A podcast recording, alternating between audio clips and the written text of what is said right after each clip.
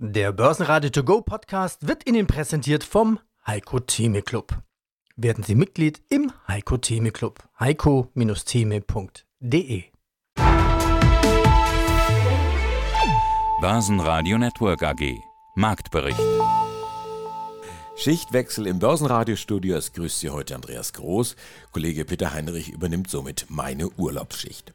Sie hören heute Interviews mit dem KI- und Finanzexperten Maximilian Dreide von TBF. Er sagt, KI sinnvoll eingesetzt kann aus einem Unternehmen einen Diamanten machen. Das passende Zertifikat dazu gibt es bei von Tobel, aktuell in der Zeichnung Strategiezertifikat auf den AI Opportunity Index.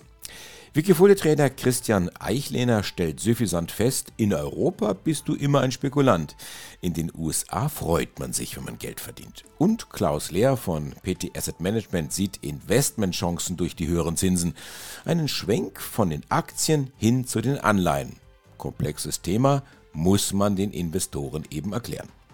Und Thomas Timmermann von Tim Invest sieht eine unglaubliche Pattsituation zwischen Optimisten und Pessimisten. Sie hören diese Interviews gleich in Auszügen nach dem Marktüberblick. Die ungekürzten Interviews finden Sie bei börsenradio.de und in der Börsenradio-App. Und nun zum Marktüberblick. 16.097 Punkte im DAX, 27.305 Punkte beim MDAX. Knapp 1% legen die Kurse zu am Beginn dieser wichtigen Notenbankwoche. Die FED am Mittwoch, die EZB am Donnerstag. Für die USA rechnen Anleger mit einer Zinspause. Die EZB dagegen wird vermutlich 25 Basispunkte anheben. Das sind die Erwartungen. Wie schnell der Markt dann doch falsch liegen kann, hatten Anleger in Kanada und in Australien erlebt. Und außerdem kommen am Dienstag nochmal Inflationsdaten aus den USA. Es ist also eine Gleichung mit vielen Unbekannten. Die Wall Street am Montagabend unserer Zeit leicht im Plus, der Times Square sogar deutlich im Plus. Dass die Tech-Werte besser laufen, liegt am Hype-Thema KI. Hier werden momentan reichlich Vorschusslorbeeren bezahlt. Die Aktien der Nasdaq selber verlieren, und zwar 12 Prozent. Das wiederum liegt an einem 10 Milliarden Dollar Einkauf. Die Nasdaq übernimmt den Softwareanbieter Adanza. Eine weitere Milliardenübernahme meldet Zürich. Novartis kauft für 3,5 Milliarden Dollar das US-Biotech-Unternehmen Chinook. Chinook-Aktien klettern satte 70 Prozent. Ein positiver Analystenkommentar lässt die Adidas-Aktie 5% steigen und ein ähnliches Szenario sehen wir bei Pro7 und bei Hensoldt. Mein Name ist Max und ich bin 27 Jahre alt. Ich bin erst seit kurzem bei TBF und bin hier im Portfolio-Management eingestiegen. Ähm, ich darf hier den Technologiefonds übernehmen und habe mich vorher auch über Studium und über diverse Praktika und schon Jobstellen im Finanzbereich und auch im IT-Bereich weiterbilden können. Vor allem ähm, Highlights davon ist einmal beim bekannten Brokerhaus Jefferies, aber auch zum Beispiel beim größten IT-Dienstleister und Telekommunikationsunternehmen in der Schweiz und bin nun eben wieder in den Finanzbereich gewechselt bei TBF. Also Finanzen auf der einen Seite, Technologie auf der anderen Seite, eine wunderbare Kombination. Lass uns sprechen über das Trendthema schlechthin, über künstliche Intelligenz. Das Thema hat ja neuen Schwung bekommen, seitdem uns Programme wie ChatGPT zeigen, was eigentlich alles möglich ist. Also ausformulierte und gut strukturierte Texte auf sehr hohem sprachlichen Niveau oder Fotos, die sprechen können, Bilder, die scheinbar kreativ wie von Zauberhand entstehen und so weiter. Aber auch es ist ein Thema, das polarisiert. Die Schlagzeilen von heute bei der Google-Suche sind Friedensnobelpreisträger Muhammad Yunis warnt vor künstlicher Intelligenz.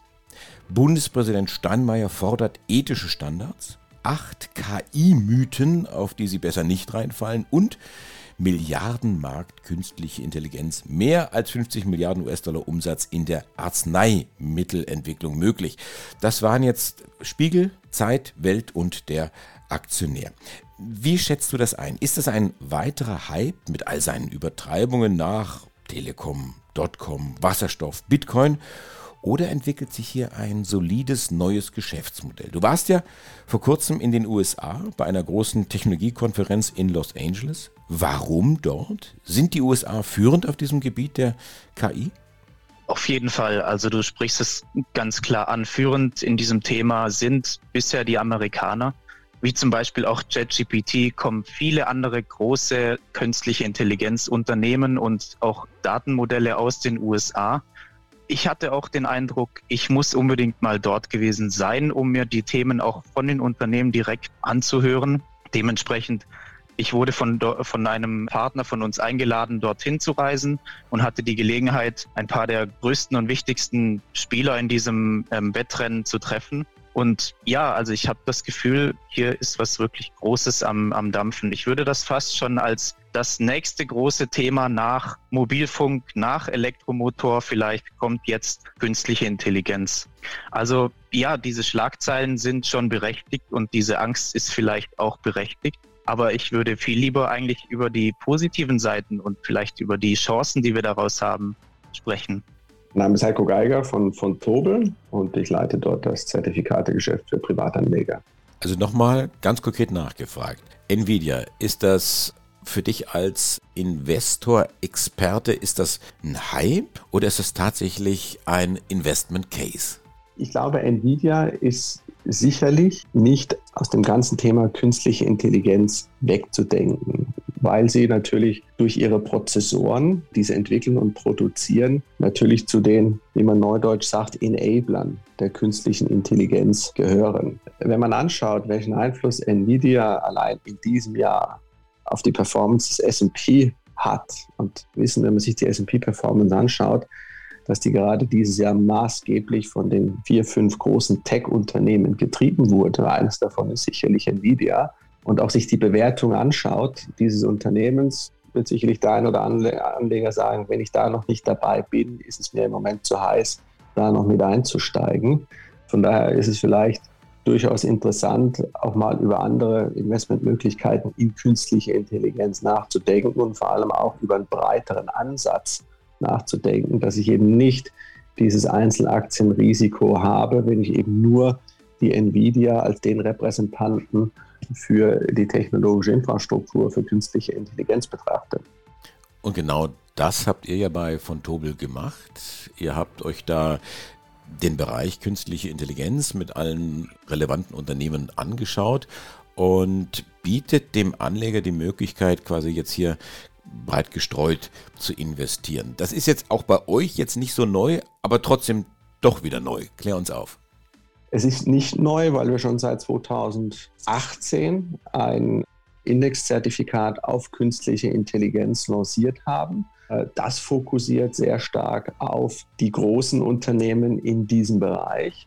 Nun ist es jetzt auch schon ein paar Jahre her und das, das Thema künstliche Intelligenz oder der Marktsektor künstliche Intelligenz hat sich auch ausdifferenziert. Das heißt, es sind neue Anbieter im Infrastrukturbereich hinzugekommen, es sind auch neue Unternehmen hinzugekommen, die künstliche Intelligenz einsetzen. Und dann gibt es natürlich auch solche, die künstliche Intelligenz einsetzen, um ihr Geschäftsmodell zu optimieren. Und da wollten wir einfach eine Anpassung machen, um eben auch zu zeigen, es ist ein sehr dynamisches Feld. Und die Zertifikateindustrie ist in der Lage, schnell auf diese Änderung, auf diese Dynamik in einem Wirtschaftssektor zu reagieren. Und deswegen haben wir dieses Produkt lanciert, was eben deutlich weiter gespannt ist als das ursprüngliche künstliche Intelligenzprodukt, was indexbasiert ist. Jetzt haben wir es mit einem aktiv gemanagten Produkt zu tun, hat jetzt nicht so den Fokus auf die Blue Chips, sondern es ist eben auch eine Komponente drin, dass gewisse Small- und Mid-Caps, also die kleineren und mittleren Unternehmen, die jungen, die Startups letzten Endes oder die reiferen Startups auch mit berücksichtigt werden und dem Anleger dadurch die Möglichkeit gegeben wird, eben mit einer Transaktion ein relativ breites Spektrum des Themas künstliche Intelligenz abzubilden. Mein Name ist Thomas Zimmermann. Ich bin CEO bei Tim Invest und dort zuständig für den Tim Invest Europa Plus Fonds. Gehen wir nochmal weiter. Wenn du jetzt schon DAX erwähnt hast und so ganz kurz mir auch das Update gegeben hast, was die vergangenen zwei Wochen passiert ist. Danke dafür. Donnerstag EZB-Sitzung. Was passiert denn da? Die EZB hinkt ja der US-Fed noch so ein bisschen hinterher. Siehst du da auch schon wieder Zinssenkung oder ist das noch weit zu früh? Ja, da hat der Markt auch ganz knallharte Erwartungen, was die EZB machen soll äh, oder machen wird nächste Woche. Also plus 25 Basispunkte ist im Juni angesagt, dann nochmal plus 25 Basispunkte im Juli. Zur Erinnerung, wir sind ja bei 3,25 Prozent im Moment beim Einlagenzins. Wir würden dann auf 3,5 diese Woche gehen und auf 3,75 Prozent gehen im Juli und dann ist aber eigentlich die Erwartung, dass da nicht mehr viel kommt. Und auch das kann man wieder gut am Rentenmarkt ablesen. Also die einjährige Rendite für deutsche Staatsanleihen ist bei 3,34 Prozent für zwölf Monate. Also wenn der Einlagenzins auf 3,75 Prozent angehoben im Juli, dann ist auch da in dieser Rate schon wieder impliziert, dass die EZB danach eher mit den Zinsen runtergehen wird. Und wir haben natürlich auch gute Fantasie im Moment auf der Inflationsseite. Wir sehen zum ersten Mal ja wirklich Preissenkungen. Es ging los mit Tesla bei den Elektroautos. Heute sind die Chinesen nachgezogen. Aber wir sehen selbst bei uns in Deutschland bei so simplen Sachen wie Fahrräder. Fahrräder waren ja so unglaublich teuer und immer vergriffen und die Händler, egal was reinkam, sofort ging es raus und zurzeit sind die Leger voll und auf Mountainbikes gibt es inzwischen ganz gute Abschläge und da zeigt sich einfach, dass dieser Marktmechanismus, dass der am Ende dann doch wieder irgendwann greift. Also auch die ganzen Probleme, die Güter überhaupt zu bekommen, zu transportieren, haben ja extrem nachgelassen. Und deswegen ist halt auf der Inflationsseite durchaus Fantasie angesagt und das überträgt sich auf die Geldpolitik. Und die Frage ist dann nur, wie groß ist eigentlich dann der Schaden der Zinserhöhung gewesen im Nachhinein für Unternehmensgewinne? Denn das, was an der Börse gehandelt wird, das sind ja die zukünftig erwarteten Unternehmensgewinne. Ganz kurz, Side-Question sozusagen. Du hast ja offensichtlich gerade ein Mountainbike gekauft. Nee, mein, mein Rad habe ich schon länger, aber ich bin ja sportlich ziemlich aktiv und rede immer wieder mit Mountainbikern und die haben mir das erzählt, dass sie total überrascht waren, wie, wie sehr die Preise jetzt gesunken sind. Und es gibt da natürlich auch wieder Details, also die Lastenfahrräder, die sind gerade gestiegen in den Preisen, weil da die Nachfrage höher ist. Aber insgesamt gibt es im Moment gute Preisnachlässe und das wird natürlich auch kommen, wenn die Wirtschaft sich abkühlt. Und das ist ja das Ziel der Notenbank. Dann werden sich die Preise beruhigen und dann wird es wieder mehr Wettbewerb geben und dann werden die Preise auch wieder sinken. Solange die Kaufkraft dann nicht vollkommen abgewürgt ist, dann können die Unternehmen eigentlich von einem Soft Landing Szenario sehr gut partizipieren. Guten Tag, liebe Börsenradiohörer. Hier spricht Klaus Lehr. Ich bin geschäftsführender Gesellschafter hier bei der PT Asset Management in Metzingen. Und aus dem Studio des Börsenradio begrüßt Sie Andreas Groß. Herr Lehr, die Woche der Notenbanken wieder einmal, könnte man sagen. Warum ist das diesmal besonders spannend? Gut, da muss man ein bisschen, ein bisschen ausholen. Die ganze Situation, die ganze Zinssituation, natürlich in Verbindung mit der Inflation, ist ein spannendes Thema, weil wir ja immer noch nicht wissen, wie die Geopolitik sich entwickelt, mit China, mit dem latenten Risiko, vielleicht in Taiwan einen Angriff zu starten, wie lange der Krieg in der Ukraine noch geht, wie lange es Lieferknappheiten gibt und so weiter, alles was bekannt ist, wie lange zieht sich das und wie lange bleibt die Inflation hoch.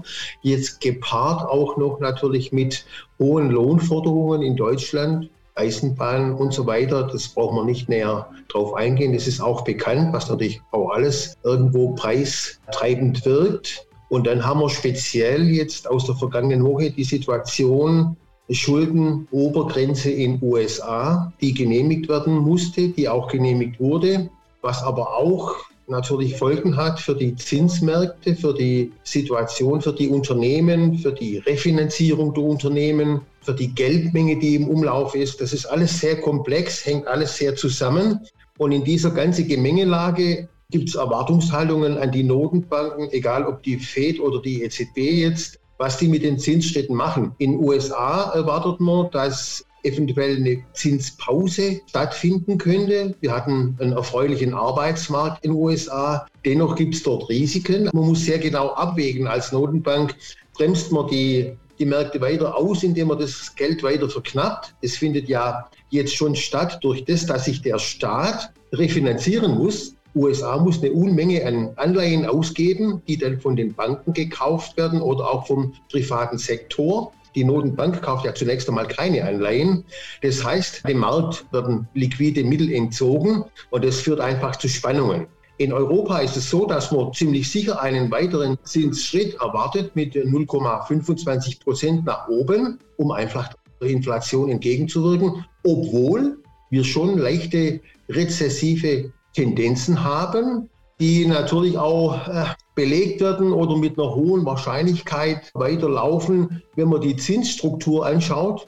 Wir haben ja eine inverse Zinsstruktur, was heißt, dass für die kurzfristigen Zinsen relativ mehr Prämie bezahlt wird als für die längerfristigen Zinsen. Christian Enklinger, bin aus Wien und Wikifolio-Trader. Schauen wir nochmal die jüngsten Aktivitäten an. Du bist gestern recht aktiv gewesen, der 11. Juni, da sind einige Trades. Jüngster Kauf sind Monster Beverages. Wieso? Die österreichische Erfolgsgeschichte von Red Bull zeigt, dass man eben mit diesen Sachteln Coca-Cola und, und Co. offensichtlich sehr gut Geld verdienen kann. Gilt auch für Monster. Und sie sind vielleicht noch nicht ganz so, wie soll ich sagen, so ausgelutscht wie ein Coca-Cola und sind eigentlich so im Vergleich, auch wenn man das mit S&P 500 vergleicht, von der Performance her durchaus sehr, sehr gut und stabil über lange Zeit. Ja, das haben wir irrsinnig hohe Eigenkapitalquote, eigentlich einen ständig steigenden Umsatz und Gewinn und das spricht dann doch für die Aktie. Wobei, ja, also nicht in den letzten zwei, drei Jahren haben sie, haben sie jetzt von der Nettogewinnmarge jetzt nicht mehr gesteigert, aber trotzdem immerhin mit 15 Prozent, mit 18 Prozent stehen die auch ganz gut da nach wie vor. Dann schauen wir mal, ob auch die Monster irgendwo es schaffen, einem Wikifolio Flügel zu verleihen. Ich weiß, das war jetzt sehr, sehr holprig dahergeholt. Das wäre die Hoffnung, ja. Wie sieht's aus? FedEx de Giro, ein relativ kurzes Gastspiel, habe ich den Eindruck. Das hat also FedEx de Giro nutze ich selber als für, für mein Portfolio, für mein persönliches. An der Stelle muss ich natürlich sagen, es gibt auch noch andere Broker, über die man handeln kann. Nicht, dass es hier in Richtung Schleichwerbung geht. Also soll es keine Werbung sein, ja. Nein, habe ich damit Nein, aufgefangen. Aber, aber, wie gesagt, ich meine, die waren auch von, von der Aktie her ganz gut. Ich finde, dass eigentlich dieses Geschäftsmodell, dass man aus Trading Fees Geld macht, ist relativ, ich meine, Aktionär hat das Risiko und der Broker das Geld. Insofern gefällt mir das Geschäftsmodell ganz gut, sind aber jetzt in letzter Zeit doch sehr zurückgekommen, was ich dann, wo ich mir dann gedacht habe, nein, okay, das, das, da mache ich nicht mehr mit. Irgendwann muss man auch lahme Enten wieder rausschmeißen und deswegen sind sie auch wieder rausgeflogen. Wenn dieser Podcast informativ für Sie war, was ich sehr hoffe, dann empfehlen Sie uns doch gerne weiter. Verlinken Sie uns oder bewerten Sie uns besonders positiv. Das würde mich sehr freuen. Ich bin Andreas Groß und wünsche Ihnen viel Erfolg bei Ihren Investmententscheidungen. Schreiben Sie mir doch unter redaktion.brn-ag.de. Börsenradio Network AG Marktbericht.